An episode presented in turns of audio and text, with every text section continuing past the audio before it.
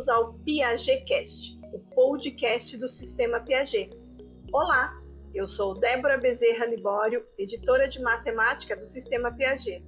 E no podcast de hoje vamos falar sobre um tema novo e muito importante na educação mundial: o pensamento computacional. Acredito que você, assim como eu e a maioria das pessoas, pensa logo em computador quando ouve esse termo, pensamento computacional. Mas na nossa conversa de hoje, vamos ver que o pensamento computacional não está necessariamente relacionado a atividades realizadas no computador. Por definição, o pensamento computacional é a habilidade de resolver problemas por meio do pensar algoritmicamente. Mas o que é isso afinal? Pensar algoritmicamente é a habilidade de conseguir organizar a resolução de um problema ou de uma tarefa em etapas, tornando-a mais fácil e lógica. A descrição dessas etapas é o que chamamos de algoritmo. Nós utilizamos algoritmo em várias atividades que realizamos diariamente, como na receita de um bolo, no cálculo de uma operação matemática, no itinerário de uma viagem, só para citar alguns exemplos. Mas qual é a relação do pensamento computacional com a educação? Muitos pesquisadores têm estudado o pensamento computacional e defendido que ele é uma habilidade que todas as pessoas devem desenvolver. Uma dessas pesquisadoras é a Jeanette Mary Wing, forte promotora do pensamento computacional. Ela defende que essa é uma habilidade fundamental para todos e não apenas para cientistas da computação. Segundo ela, além da leitura, escrita e aritmética, deveríamos incluir o pensamento computacional na habilidade analítica de todas as crianças, ou seja, na habilidade que toda criança precisa desenvolver e que todos nós sempre usamos ao buscar informações, estudar profundamente fatos e dados e avaliar as questões antes de decidir alguma coisa ou tomar uma decisão final.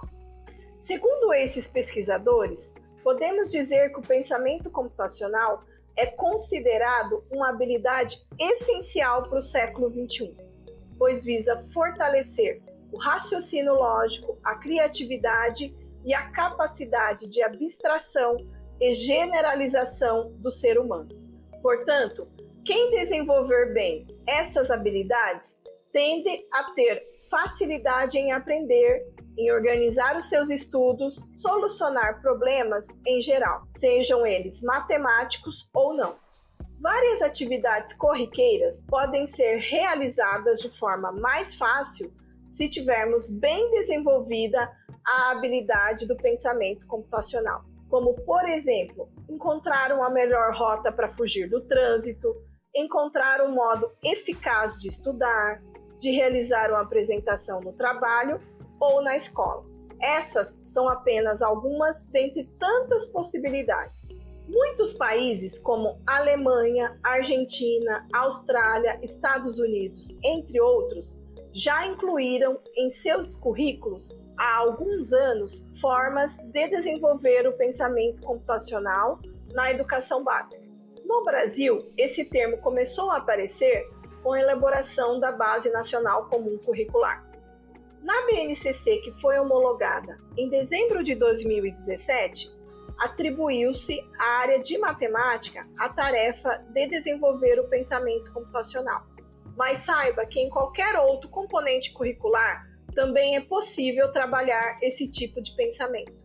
Segundo a BNCC, os processos matemáticos de resolução de problemas, de investigação e de desenvolvimento de projetos e de modelagem são potencialmente ricos para o desenvolvimento de competências fundamentais para o letramento matemático e para o desenvolvimento do pensamento computacional. Mas na prática, quais atividades promovem o desenvolvimento do pensamento computacional? Segundo os pesquisadores, não apenas a matemática pode desenvolver essa habilidade, mas todas as áreas do conhecimento, podem realizar atividades para isso. O importante é que qualquer que seja a atividade, ela precisa trabalhar um ou todos os pilares do pensamento computacional, ou seja, suas competências, que são as seguintes: decomposição, reconhecimento de padrões, abstração e algoritmo. Vamos destacar cada uma delas. Segundo o pesquisador Christian Pullman Brackman, a decomposição acontece ao identificar um problema complexo e dividi-lo em problemas menores, tornando-os mais fáceis de resolver.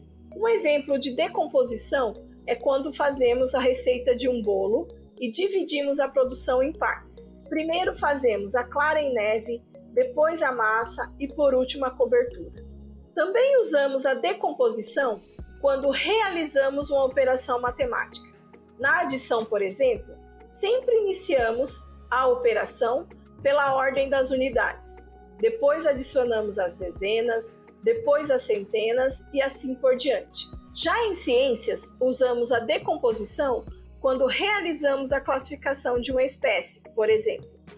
Ainda segundo Brackman, o reconhecimento de padrões está presente quando analisamos individualmente, com mais profundidade, cada uma das subdivisões do problema, reconhecendo problemas semelhantes que já foram resolvidos em outros momentos. Em matemática, quando percebemos que podemos usar uma técnica de resolução em outros problemas mais complexos, estamos reconhecendo padrões. Quando percebemos que existe uma regra de formação em uma sequência numérica ou de figuras, também estamos fazendo o reconhecimento de padrões. Quando focamos apenas nos detalhes importantes e descartamos as informações irrelevantes para o problema, desenvolvemos a abstração. Na matemática, estamos usando a abstração quando conseguimos construir modelos, ou seja, construir equações matemáticas que descrevem uma situação. Na área de linguagens, quando usamos metáforas ou analogias, também estamos trabalhando a abstração. E, finalmente, quando elaboramos passos lógicos para solucionar cada uma das subdivisões do problema, estamos utilizando o algoritmo. Na matemática, usamos algoritmos continuamente ao realizar uma operação como a divisão. Em ciências, usamos algoritmos quando criamos ou efetuamos um procedimento experimental. Já em linguagens, usamos o algoritmo quando escrevemos uma instrução. Você percebeu como o pensamento computacional está presente em várias tarefas que realizamos? E o quanto ele é importante para o aluno aprender a organizar o seu pensamento em diversas áreas? Segundo os pesquisadores, além de atividades desplugadas, ou seja, que não usam o computador, também podemos realizar atividades plugadas usando o computador para desenvolver o pensamento computacional. Vamos então a algumas dicas para você aplicar na sua sala de aula. Nos anos iniciais do ensino fundamental, podemos realizar atividades plugadas usando o Scratch, que é um ambiente de aprendizagem de programação para criação de histórias, jogos e animações. O Scratch é muito simples e atrativo para trabalhar com crianças. No material do sistema Piaget, existe a proposta com essa linguagem de programação em várias situações matemáticas. Já nos anos finais do ensino fundamental e no ensino médio, podemos realizar atividades plugadas usando o Portugal, que permite que os alunos implementem seus algoritmos utilizando uma linguagem de português estruturado é bem simples e próximo de nossa linguagem materna. No material do Sistema Piaget, existe a proposta com essa linguagem de programação em várias situações matemáticas. Você viu como já trabalhamos várias atividades que desenvolvem o pensamento computacional em nossos alunos? Além disso, você percebeu como ele está presente em diversas atividades do dia a dia? Então, agora, professor, sabendo da importância do pensamento computacional, procure dar mais enfoque a atividades que desenvolvam essa habilidade.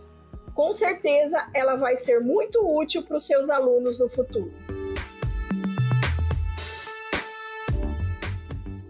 E chegamos ao final deste podcast, uma produção do Sistema Piaget.